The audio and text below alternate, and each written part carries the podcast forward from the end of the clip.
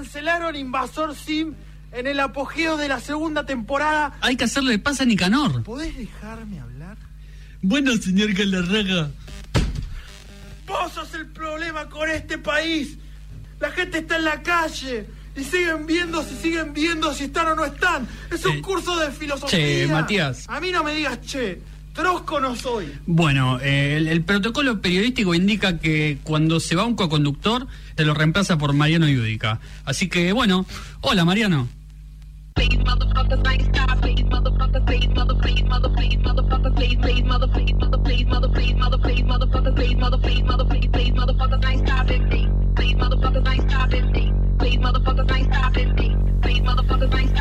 Y con esta onda es como arranca Renaissance, el eh, nuevo disco de Beyoncé. un disco que, como ya podrán apreciar en esta, en esta primera canción, se aleja un poco de eh, ese pop más meloso que supo hacer Sí, alguna vez. pop accesible eh, es otra cosa, es otra cosa más, eh, más enérgica. Yo diría que es como, como un pop oscuro, ¿no? Porque no, no, no, no significa que no deje de ser accesible o relativamente que mueva la cabeza cuando Sí. Entren los beats, ¿viste? Ah, Como ahora. Pero eh, sí es como está más, como más apagado, como más menores, como más eh, contundente. digamos. Absolutamente. Absolutamente. Y tiene, eh, obviamente, durante todo el disco esta cuestión de. eh, bueno, había muchas interpretaciones sobre por qué se llamaba Renaissance el disco, o sea, si era porque ella había vuelto a aparecer después de muchos años, Sí. O si era justamente porque ella lo que está haciendo un poco en el disco, por lo menos es la interpretación que se puede hacer, es eh, volver a traer un poco la música, la música disco, la música más bailable, eh, medio house. Eh, un poco una movida que lo venimos diciendo hace mucho tiempo, arrancó con Daft Punk em, Sí, sí. hace- en el 2013 y al día de hoy sigue, que es eh, cada vez más artistas más populares, en este caso Beyoncé, quizá una de las artistas más populares que hayamos reseñado alguna vez, eh, o por lo menos la que más vende, Sí. volviendo para atrás, como volviendo a, a traer A las raíces. eh, música negra de los 70, de los 80. eh, y en el caso de Beyoncé no es solo por una cuestión de la onda de los temas, sino, eh, no tengo el detalle para decirlo, pero muchos de los, digamos, gente que analiza sample por sample y te dice, eh, está todo elegido al detalle, digamos. Ella pone este sample en este lugar porque este sample es de tal artista que Claro. hacía este género y ella en la letra está hablando de esto. Que el sample tiene que ver directamente.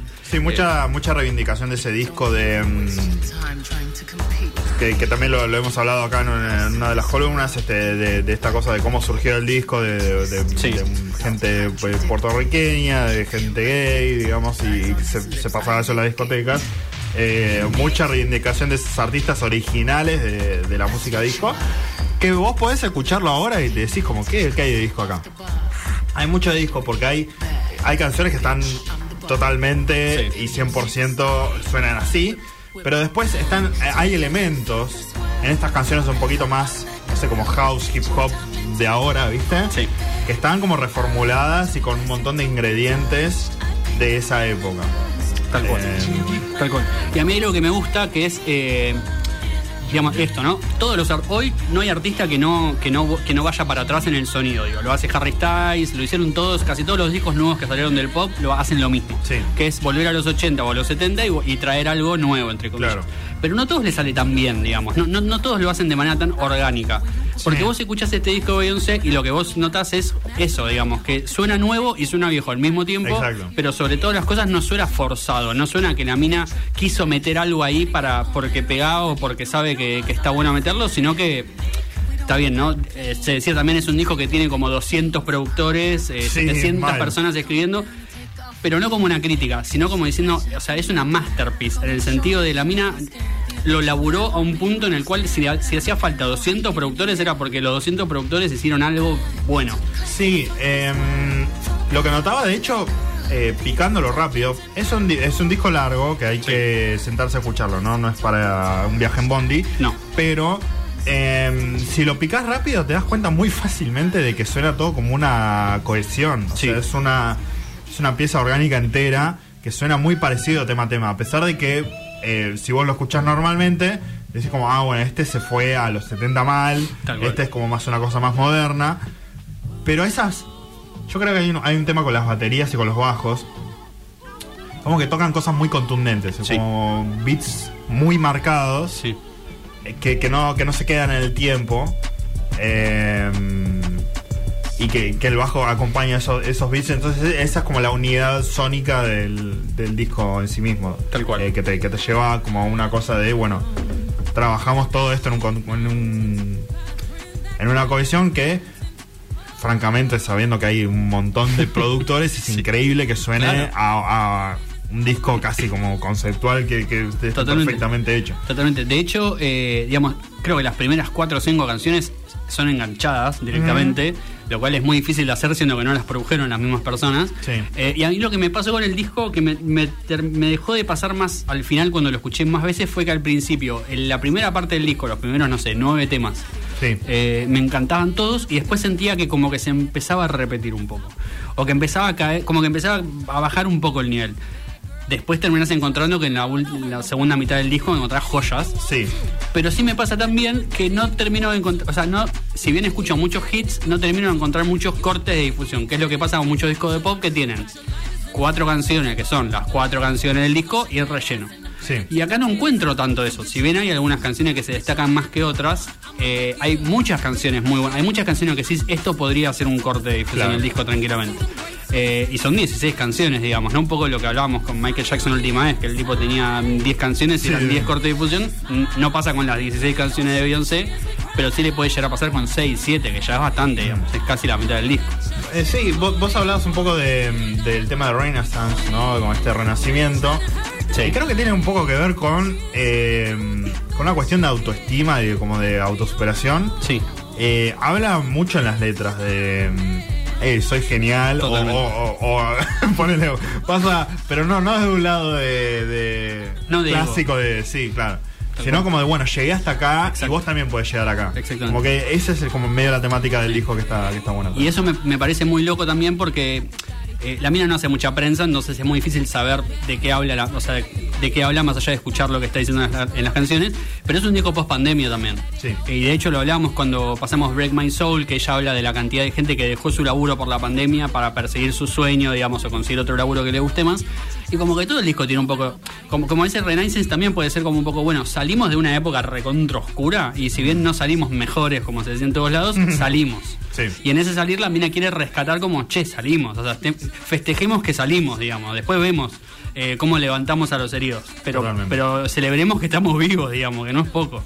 Eh, y en ese sentido creo que el disco tiene también bastante ese espíritu, digamos. O por lo menos si uno lo enmarca en la época en la que sale, encuentra un poco de eso. Después veremos, en el tiempo quizás nos olvidamos, ¿no? De todo eso.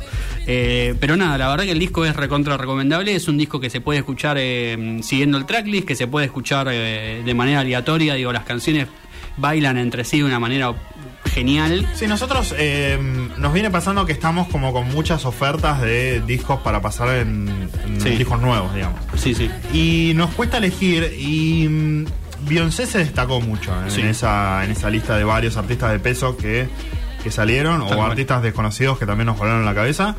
Eh, Beyoncé como que trajo un dejo de originalidad ahí que nos, Sí. nos gustó y nos, nos, nos fluyó a eso. Absolutamente. Algo que a mí me gusta mucho también es, eh, en comparación a Lemonade, que había sido su disco anterior, eh, no tiene nada que ver. Y eso a mí me encanta porque me gusta cuando el artista no se queda en la comodidad de saber que algo le sale muy bien Sí. y dice, vamos a hacer otra cosa. Eh, vamos a hacer esto porque a mí ahora me gusta esto, tengo ganas de hacer esto y lo hago y encima le sale bien, obviamente. Eh, no, no vamos a descubrir nada tampoco, ¿no? En, en Beyoncé, que es una mina que más allá de ser muy, em, eh, muy de la industria, no pierde calidad, que es lo que a veces pasa con otros artistas. Exacto. Eh, para repasar un poquito más de lo que es el disco de Beyoncé, vamos a escuchar Cafit, una de las primeras canciones del disco, una de esas canciones que te dejan eh, muy, muy pum para arriba. Esto es Renaissance de Beyoncé, lo encuentran en, en Spotify, en YouTube Music y en todo lo demás. Esto es.